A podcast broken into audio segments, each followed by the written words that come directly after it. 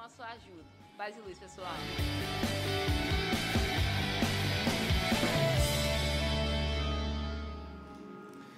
Boa noite, mais uma vez, que bom que você está aqui. Ah, de novo, se houver algum problema no áudio, se você não estiver me ouvindo bem, eu gostaria que você escrevesse aí no chat para a gente saber se está tendo algum problema de áudio. Mas acho que vocês devem estar me ouvindo muito bem, não é? Que bom, graças a Deus pelo louvor que tivemos, você ficou aí já com os nossos avisos. E eu queria uns minutos da sua atenção para a gente pensar um pouquinho na palavra de Deus, em um texto da palavra de Deus. E esse texto está lá em Efésios. Quando você abre a sua Bíblia aí, Efésios capítulo 4, nós vamos ler dos versículos 17 aos versículos 24. Efésios capítulo 4, dos versículos 17 ao versículo 24. Você sabe que nessa série de mensagens, ela tem um nome meio estranho, né? Ela, ela chama-se reconversão. De maneira nenhuma eu quero causar aqui uma polêmica teológica, né? Nossa, mas já converteu, vai converter de novo? Não, não, não é essa a questão. Eu estive pensando nesses dias, é, de fato, assim, quanto nós somos é, transformados. Assim, eu fiquei pensando no quanto a gente precisa de mudança. Sabe, pessoal, eu queria falar hoje muito diretamente para as pessoas que se autoproclamam ou se auto-intitulam ou se reconhecem como cristãs. Nossa série de mensagens, essa série Reconversão, ela tem por objetivo fazer eu e você passarmos por um processo de rever alguns conceitos, na verdade, a ideia principal por trás dessa série de mensagens é que a gente mude no final. Que a gente termine essa série de mensagens de uma maneira diferente da qual a gente começou. E essa maneira que nós estamos procurando é uma maneira muito mais submergido no Evangelho, muito mais parecido com Jesus muito mais vivendo aquilo que a Bíblia ensina, muito mais próximo do que a Bíblia ensina no sentido da santidade e no sentido do relacionamento com o Espírito Santo, que é como nós nos relacionamos com Deus. Eu fiquei me pensando assim, que eu fiquei pensando, né, me peguei pensando que, que tipo de mudanças a gente precisa viver na nossa comunidade de fé. Porque eu olho hoje para nossas comunidades de fé, nossas igrejas, e me parece que existe uma, uma necessidade muito urgente de que alguma coisa mude em nós. Você viu nessa semana, nesse fim de semana, um caso tão grave, tão chocante, tão trágico com essa criança de 10 anos eu não vou nem comentar, não é o objetivo aqui, mas quando a gente tem posições tão antagônicas e a gente não consegue observar coisas tão claras, possivelmente existe alguma coisa em nós, algum pedaço de nós também que ficou para trás no meio do caminho. Eu quero te perguntar assim, o que você tem sentido? Não das suas emoções, assim, no sentido geral da sua vida, mas eu pergunto assim: você sente que Deus fala com você? Você sente que Deus fala através de você?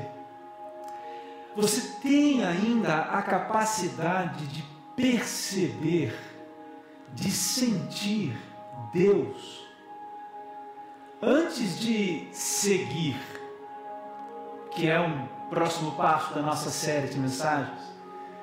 Você tem a capacidade em você ativa nesse momento de perceber e de sentir Deus.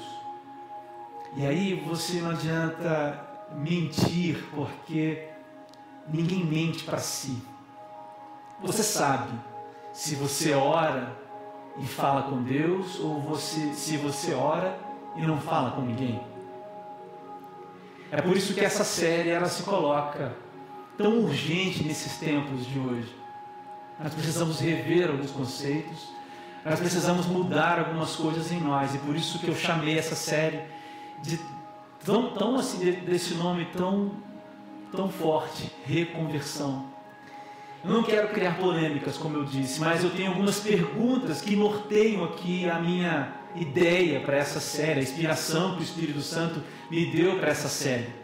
As perguntas que estão norteando aqui essa série, elas são as seguintes: nós somos realmente convertidos? Você é realmente convertido? Eu sou realmente convertido? Se nós somos convertidos, será que nós estamos convertidos?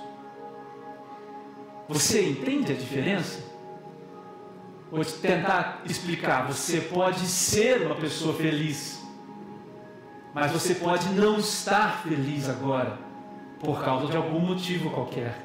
Existe uma diferença entre ser e estar, sobretudo no que a teologia reformada diz a respeito da conversão. Muitas pessoas, muitas pessoas são ah, se dizem cristãs, muitas pessoas se, se autodenominam cristãs, mas elas não estão convertidas. Pode ser que em algum momento a graça de Deus vá se revelar a ela, porque Deus escolhe a quem Ele quiser, mas nesse momento elas não estão. A minha oração, cara, é que essa série de mensagens seja a oportunidade que Deus preparou para trazer de volta alguns filhos que estão longe da casa do Pai. Para trazer de volta alguns corações que estão longe de Deus. Para trazer de volta alguns corações que estão em rebeldia contra o Senhor? Essas são as perguntas que me norteiam, aqui nessa série. Nós somos convertidos? E se nós somos, nós estamos convertidos? A minha esperança é que nessa série de mensagens você tenha totalmente a sua vida transformada, radicalmente. E esse texto que o apóstolo Paulo escreve aqui em Efésios capítulo 4 revela uma primeira dimensão daquilo que significa ser e estar convertido. Vamos ler a palavra de Deus? Efésios capítulo 4, versículo 17, diz assim: Assim eu lhes digo, e no Senhor insisto, que não vivam mais como os gentios, que vivem na inutilidade dos seus pensamentos. Eles estão obscurecidos no entendimento e separados da vida de Deus por causa da ignorância em que estão, devido ao endurecimento do seu coração. Tendo perdido toda a sensibilidade, eles se entregaram à depravação, cometendo com avidez toda espécie de impureza. Versículo 20. Todavia não foi isso que vocês aprenderam de Cristo. De fato, vocês ouviram falar dele e nele foram ensinados de acordo com a verdade que está em Jesus. Quanto à antiga maneira de viver, vocês foram ensinados a despir-se do velho homem que se corrompe por desejos enganosos, a serem renovados do modo de pensar, a revestir-se do novo homem criado para ser semelhante a Deus em justiça e em santidade, provenientes da verdade. Vamos orar. Senhor, eu entrego mais uma vez todos os que estão ouvindo e vendo esta mensagem, seja onde eles estiverem seja quando eles estiverem. Que a tua palavra penetre no coração mais petrificado e que produza frutos. No nome de Jesus. Amém. Amém.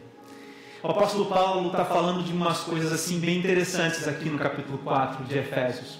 Ele está falando de unidade no corpo de Cristo. A partir do capítulo 4, ele começa falando de unidade. Depois ele vai falar sobre maturidade, está nessa sequência falando aqui. Então ele começa essa, essa sessão do versículo 17 ao versículo 24, revelando uma resposta para esse cenário, assim, revelando uma resposta, na verdade, nos, nos mostrando dois cenários. Um cenário é o que se deve, ou o que deve, melhor dizendo, nascer e o que deve morrer. O que tem que, o que a gente deve pensar e agir e como a gente não deve pensar e agir. É sobre isso que o texto está falando. O texto aqui de Efésios, capítulo 4, versículo 17, fala de duas maneiras. Era tão simples como várias passagens das cartas do apóstolo Paulo, que parece até uma brincadeira, mas é isso. O apóstolo Paulo está falando de como ser, como não ser, como estar, como não estar, como agir, pensar e como não agir e como pensar. A primeira coisa que o apóstolo diz nessa sessão e nesse, nesses versículos é uma resposta para uma pergunta. E parece que é, é, é, é, ele está respondendo a gente assim: olha, você, ele está perguntando a gente assim, melhor dizendo, você quer estar e não apenas ser convertido? Você quer estar convertido? Aí ele parece que começa a dar umas respostas. A primeira resposta que o apóstolo Paulo dá é a seguinte: não tenha uma mente inútil. Está aí no versículo 17. Não tenha uma mente inútil. O que, que é uma mente inútil? Primeiro você tem que entender uma coisa: que pensamentos geram ações. Pensamentos geram ações.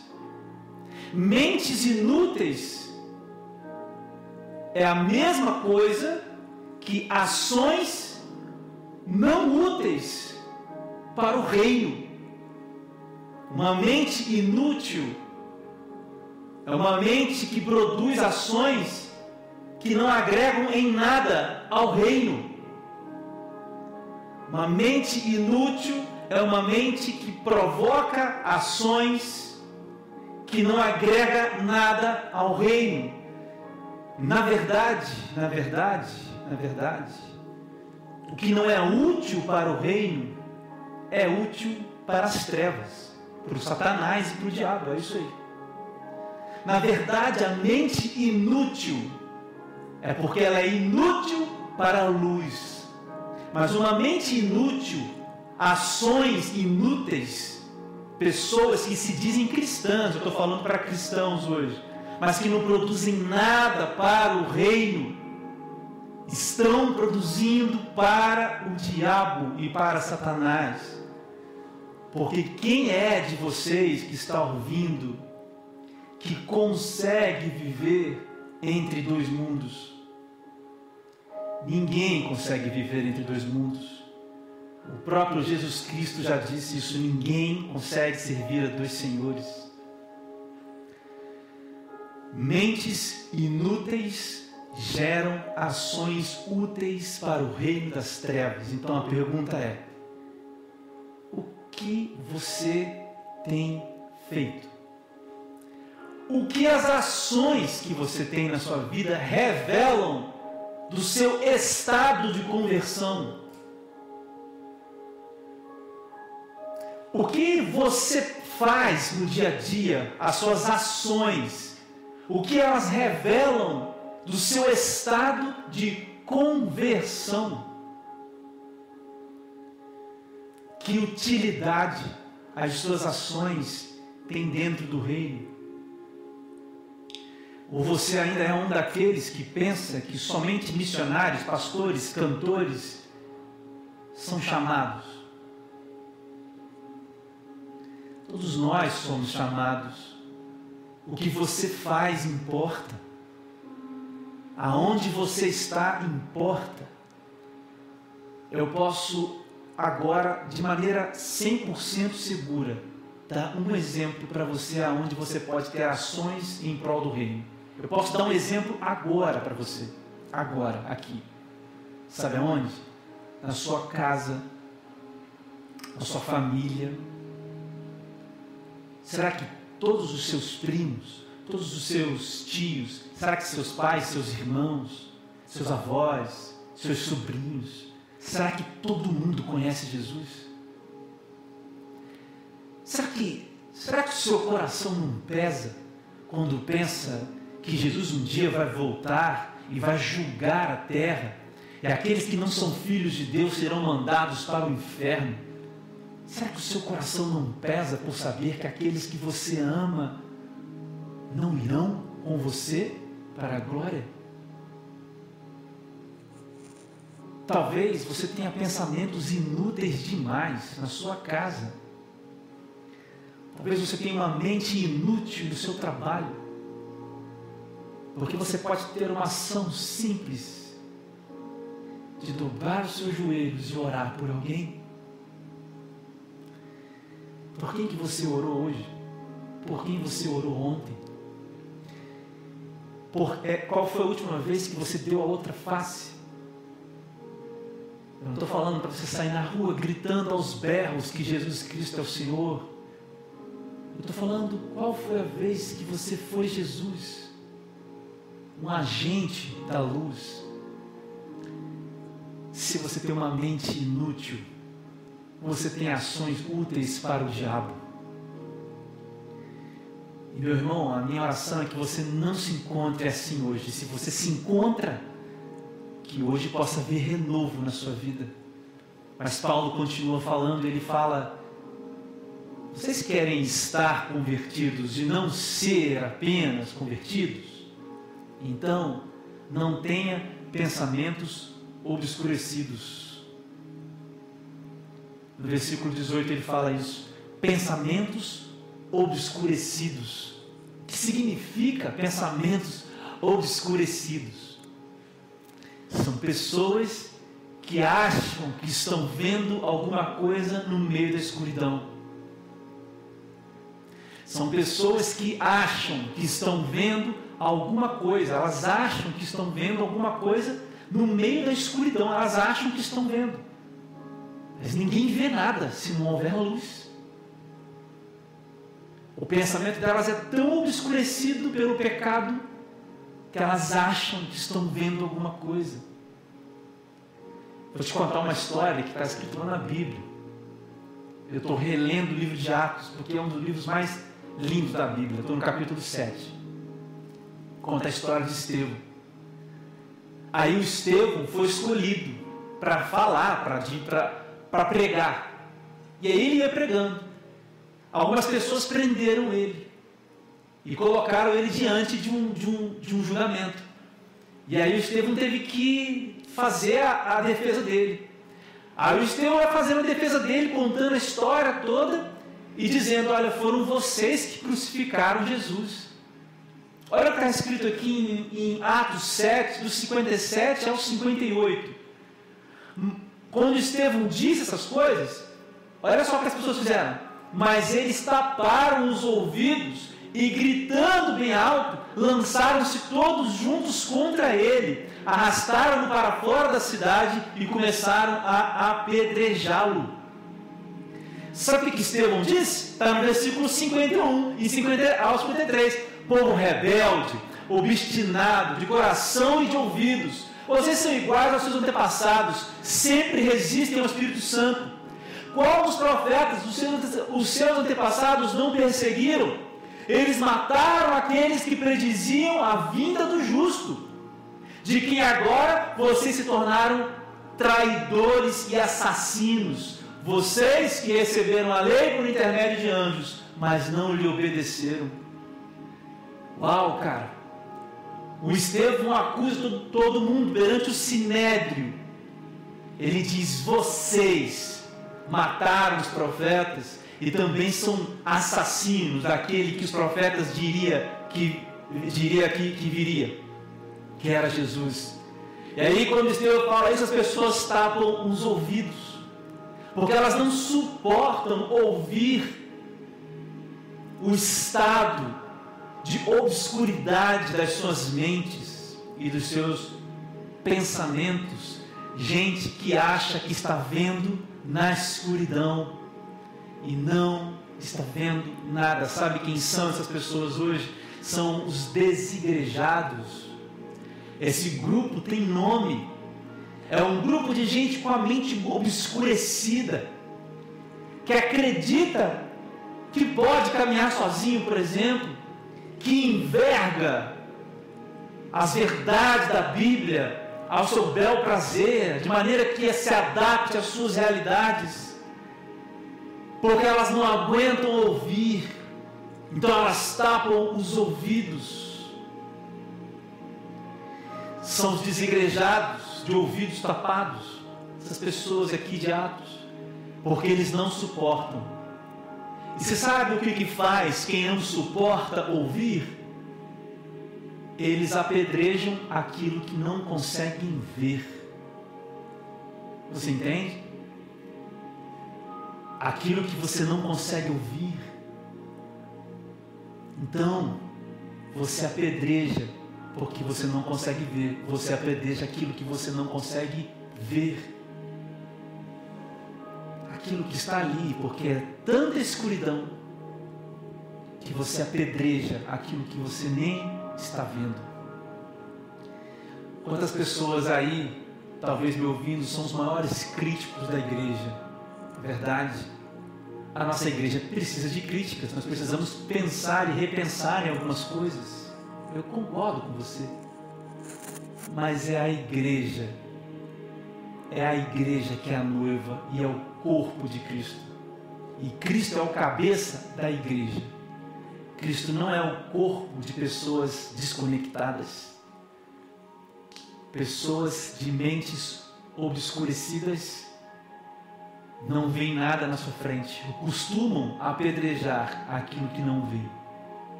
Precisamos estar num estado de conversão, meus irmãos.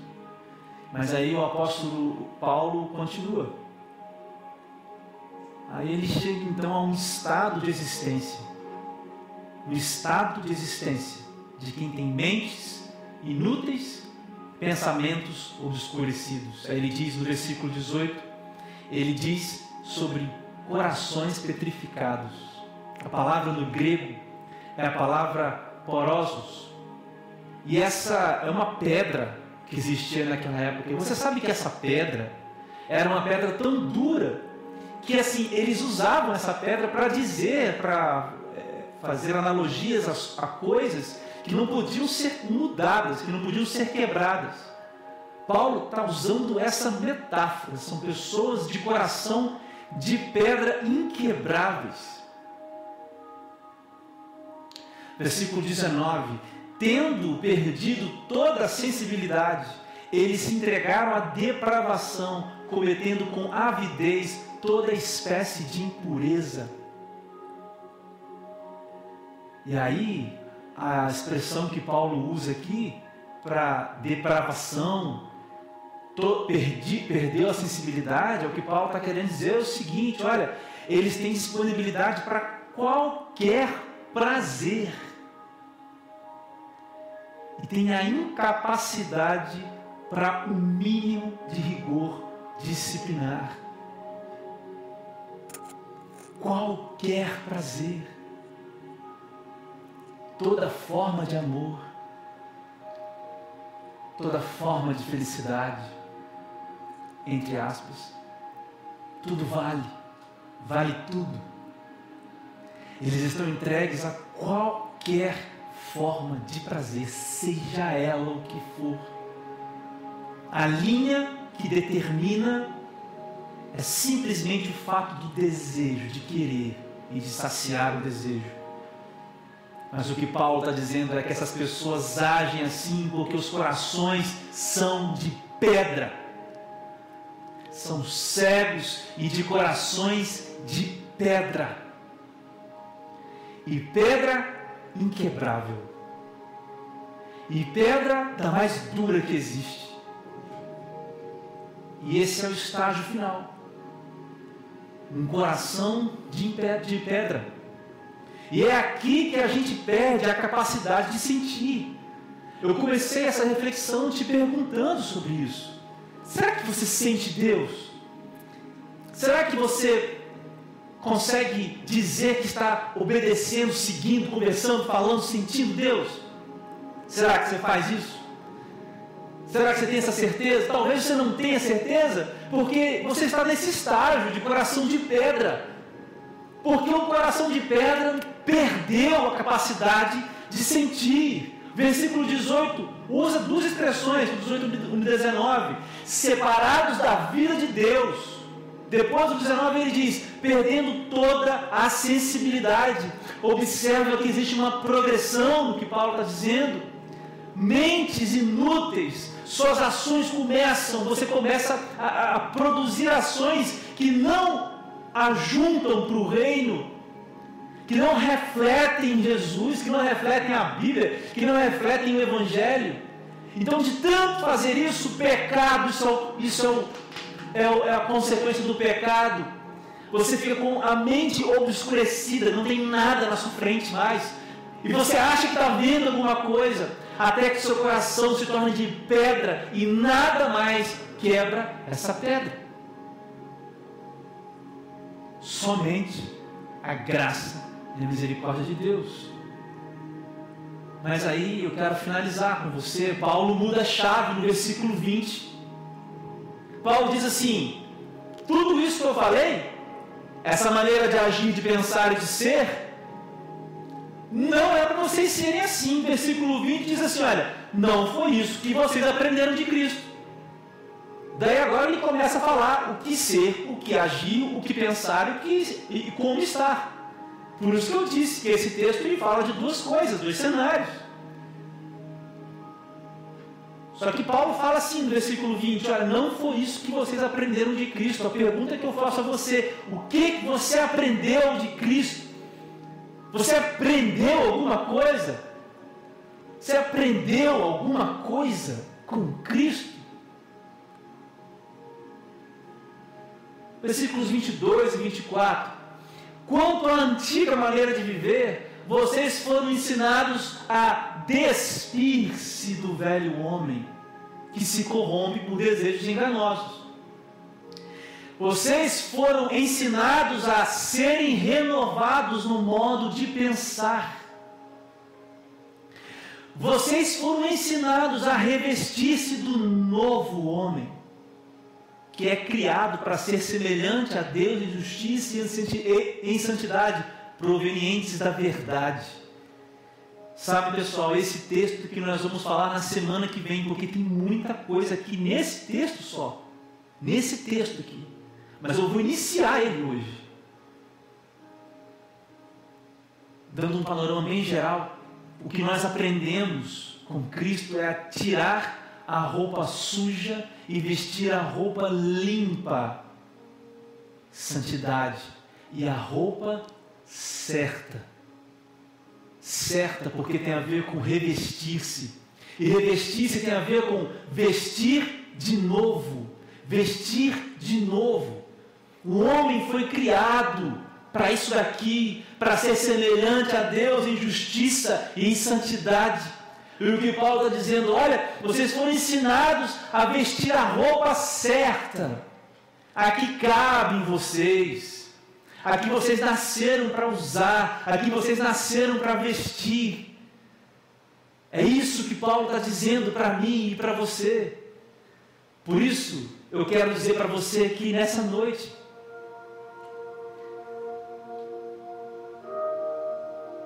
que nós podemos reduzir esses versículos 22 e 24 a uma só atitude.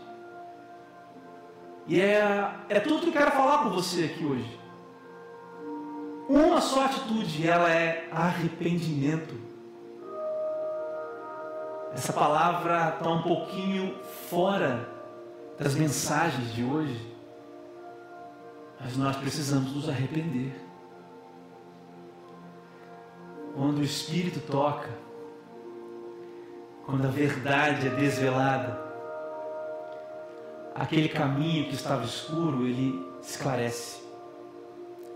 Aquela mente que era inútil entende. Aquele coração que era de pedra racha. E ao invés de ser de pedra, começa a ser de barro. E aí, Jesus vai refazendo e inicia-se o processo. Um processo chamado conversão. Um processo chamado transformação. Um processo chamado metanoia, mudança de pensamento, mudança de ação, mudança em todas as áreas da vida, arrependimento. Em Lucas capítulo 13, no versículo 9, de um, do 1 ao versículo 9, eu não vou ler o texto todo, mas Jesus Cristo diz assim: Jesus está falando para algumas pessoas e as pessoas estão perguntando para Jesus: Jesus, será que aqueles pessoas que morreram lá, e aí? Algumas pessoas tinham morrido porque Pilatos tinha matado algumas pessoas, alguns galileus, perdão. E Jesus fala assim: vocês acham que eles eram menos pecadores daqueles que estavam que são verdadeiramente pecadores, Jesus fala assim: olha, se vocês não se arrependerem, vocês também morrerão. Jesus estava ensinando que não, ele não estava falando sobre a morte física, ele estava falando sobre a morte eterna. Porque a morte física é certa para todos, mas nós viveremos em Jesus Cristo para sempre. E aí Jesus conta uma parábola de uma figueira que por três anos ela não deu nem um fruto. Três anos, nem um fruto. Daí Jesus chega e fala: Olha, daí a pessoa chega e fala: Vou arrancar isso aqui, vou jogar fora, esse negócio não dá fruto. Mas aí o dono falou assim: Não, dá mais um ano, eu vou jogar mais adubo na terra.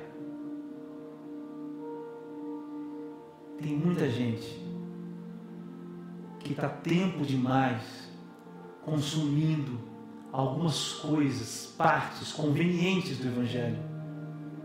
São essas pessoas como essa árvore há três anos que não dá fruto nenhum. Mas também não se esqueça de que virá o dia em que aquele que vai arrancar a árvore vai ver se tem fruto ou não. Sabe o que eu creio, meu irmão, meu querido irmão? É que hoje está sendo dado a você que o adubo para a terra, para que você, que talvez seja uma árvore morta, possa crescer com frutos e dar frutos. Você está entendendo, cara, o que eu estou dizendo? Por isso que eu chamo isso de reconversão. Talvez você seja uma dessas plantas, sim, você foi plantado, sim, a semente deu deu raiz, mas por alguma coisa você está nesses três anos onde não há frutos nenhum. E aqui é um sentido figurado, você está entendendo o que eu estou dizendo? Mas hoje é o dia em que Jesus está dizendo: Olha, eu vou colocar adubo nessa terra. Eu vou colocar adubo nessa terra e eu quero ver se vai dar frutos. Porque a palavra foi desvelada a você. A gente vai terminar agora. A oração a ser feita hoje, meu irmão, meu querido irmão, a oração a ser feita hoje é uma é a seguinte: Senhor, muda minha mente inútil, meus pensamentos obscurecidos pelo pecado e quebra o meu coração de pedra, porque eu me arrependo. A Bíblia nos garante que se nós confessarmos os pecados, Ele é fiel e justo para nos perdoar. Todo que se arrepender encontra nova vida em Jesus, encontra paz, encontra alegria, encontra abrigo, encontra sombra no temporal, encontra calor no inverno, encontra companhia, encontra destino, encontra esperança, encontra milagres, todos os que se arrependem de verdade. Eu vou tocar uma música num vídeo aqui agora. E essa música diz: Toma o meu coração e toda a minha alma. Eu vivo só para ti. Sempre que eu respirar, cada vez que eu acordar, faz teu querer em mim. E enquanto você ouve essa música, você vai ter oportunidade de orar e aí de refletir. E quando essa música terminar, eu vou voltar, encerrar e orar com você. Que essa seja a sua oração. Presta atenção nessa música. E se você conhece, entrega agora o seu coração a Deus. Se arrepende, porque hoje é tempo de novo, no, no, novo adubo para que a árvore, para que a planta dê frutos. Amém. Amém. Essa é a nossa oração, não é? Vamos orar? Queria orar por você que ouviu essa canção e que tem o desejo de dizer as mesmas coisas. Toma o meu coração, toma tudo que há em mim, o meu respirar. Eu me arrependo, me arrependo e eu quero ter a capacidade de sentir, de ser e estar convertido de novo. Vamos orar? Senhor Deus, meu Pai, aqui eu coloco nas tuas mãos todos esses, Pai, que estão ouvindo. Deus, eu não sei quando eles vão ouvir, não sei que horas, mas o Senhor sabe de cada uma dessas pessoas, Deus. Nós nos colocamos aqui diante do teu altar, arrependidos, nós pedimos perdão, nós nos arrependemos, nós reconhecemos os pensamentos inúteis, a mente inútil, inútil que às vezes nós temos, os pensamentos obscurecidos. E Senhor Deus, nos livra, Pai, do coração de pedra, mas pela tua graça, pelo favor imerecido, pelo poder do nome de Jesus Cristo, encontra hoje esses corações e quebra no nome de Jesus. Que o mover do Espírito Santo hoje haja, haja, Deus, assim, de forma sobrenatural na vida dessas pessoas. Que o mover seja real e sobrenatural. Que nessa noite haja reconec... eles se reconectem ao Senhor, haja recomeços.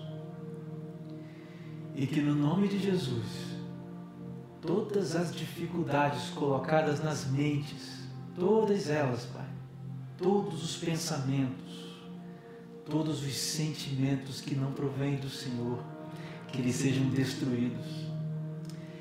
Eu aproveito para colocar nas tuas mãos todos os nossos familiares, todas as pessoas que conhecemos que têm este coração de pedra, que não sentem, não veem e ainda apedrejam aquilo que não conseguem ver. Alguns de nós têm familiares assim, alguns de nós têm amigos assim, alguns de nós têm pessoas próximas assim, alguns de nós choram por causa dessas pessoas. Ouve nesta noite o nosso clamor, Jesus. A tua palavra diz que uma vez livre, livre está. A tua palavra diz também que é irresistível, que a graça ela vem do Senhor para nós e ela nos basta. E esse convite, essa apresentação de Jesus a nós é irresistível. Então eu peço, alcança com a tua graça esses corações. Alcança com a tua graça esses corações. Pai, eu peço também por um mover sobrenatural na vida de cada um dessa, dessas pessoas que me ouvem, que tem algum tipo de engajamento, que se dizem cristãos. Pai, que nasça uma geração avivada, que uma nova onda de avivamento nos atinja, porque os nossos joelhos estão dobrados ali, sedentos por você, para que tome mesmo o nosso coração. Eu peço isso, Pai, no nome de Jesus, e que essa série mude as nossas vidas. Eu clamo por isso, no nome do Santo, do Teu Santo Filho, amado, o Rei da Glória, Jesus Cristo. É assim que eu oro. Amém.